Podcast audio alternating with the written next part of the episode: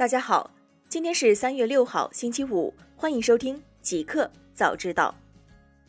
刚发生，未来宣布再完成二点三五亿美元融资。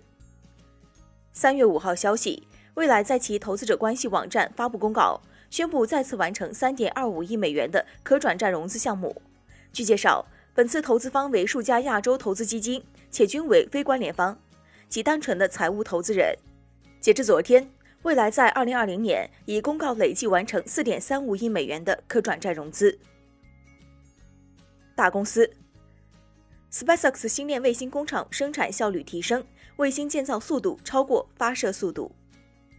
三月五号消息，SpaceX 首席执行官马斯克日前证实，该公司星链卫星工厂的生产效率取得重大提升，使得卫星制造速度快于发射速度。鉴于 SpaceX 自2019年11月以来，平均每月维持约1.3次星链卫星发射频率，其中许多由于天气或硬件问题而出现重大延迟，这可能意味着 SpaceX 正在建造的卫星比其发射能力多出数十颗。随着这些卫星累积，很可能会在其内部造成发射清单积压。互联网，菜鸟在上海试点共享快递柜，主要面向外卖等即时物流订单。三月五号消息，菜鸟物流确认正在上海尝试共享智能柜试点，目前主要针对新零售场景下的商品无接触配送需求，条件允许时会考虑一线城市的推广。据悉，目前共享智能柜已开展了个别试点，主要面向即时物流订单，包括外卖等。据介绍，此次尝试主要面向办公场景下的白领快递需求，目前还没有涉及小区和学校配送。未来菜鸟将根据用户反馈和需求，再逐步考虑一线城市的推广。欢喜传媒称，欢喜首映平台付费用户累计超过两百万。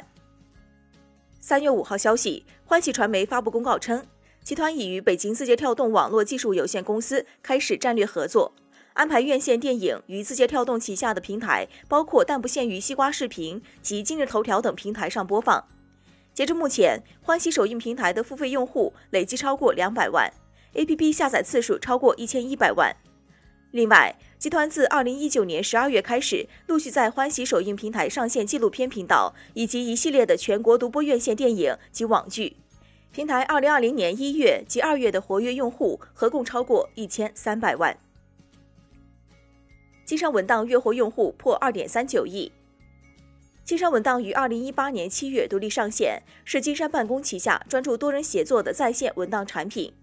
截至二零二零年三月二号，金山文档月活跃用户突破二点三九亿。其中，受疫情影响，金山文档位列办公商务品类微信小程序用户日活数量第一位。根据 Quest Mobile 发布的《二零二零中国移动互联网战役专题报告》显示，二零二零年春节假期后，由于远程办公、在线学习等需求的上升。效率办公日均活跃用户规模上升了四千万。新产品，Waymo 发布第五代自动驾驶汽车系统将于年底上路。三月五号消息，据 The Verge 消息，Alphabet 旗下自动驾驶公司 Waymo 近日发布了第五代自动驾驶汽车系统 Waymo Driver。Alphabet 称，相比之前的四个版本，第五代系统具备更新的传感器，汇集了新的激光雷达、摄像头和传统车载雷达。可以看到更远、更准确的信息。车顶的三百六十度激光雷达能够对车辆及其周围物体进行探测。另外，四个车载雷达安装在车辆侧面，用于探测进出物体。而且，第五代产品简化了设计和制造，成本仅为上一代产品的一半。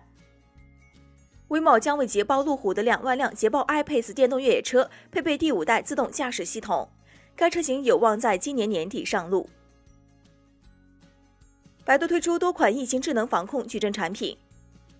三月五号消息，百度推出多款疫情智能防控矩阵产品，含电子出入证、AI 测温、八合一小程序等。百度和中海纪元公司联合推出的社区防疫电子出入证，只需要用手机百度或者微信扫一扫二维码，填写住户信息后，就可以自动生成当天的动态通行证，代替人工登记的方式，减少工作量，同时避免交叉感染。更重要的是，还可以协助社区进行疫情信息统计和分析。百度基于 AI 图像多人脸检测跟踪算法及红外热成像技术推出的 AI 测温系统，以非接触、无感知的方式，可以让居民不用停留即走即测，避免在小区门口形成拥堵。百度与成云科技联合打造了一款综合性社区防疫小程序，拥有疫情地图、同城查询、智能自测、发热门诊、心理咨询、防护手册、问题上报、免费问诊等八大模块，操作简单便捷。无需注册账户的繁琐步骤，只需要用手机百度或者微信扫描二维码即可进入功能页面。一个彩蛋：乔布斯遗孀称将裸捐二百五十亿美元财产，没兴趣积累财富。乔布斯二零一一年逝世后，遗孀劳伦·鲍威尔·乔布斯继承了遗产。近日，劳伦在接受《纽约时报》采访时说，未来会将超二百五十亿美元的财产捐出，不留给后代。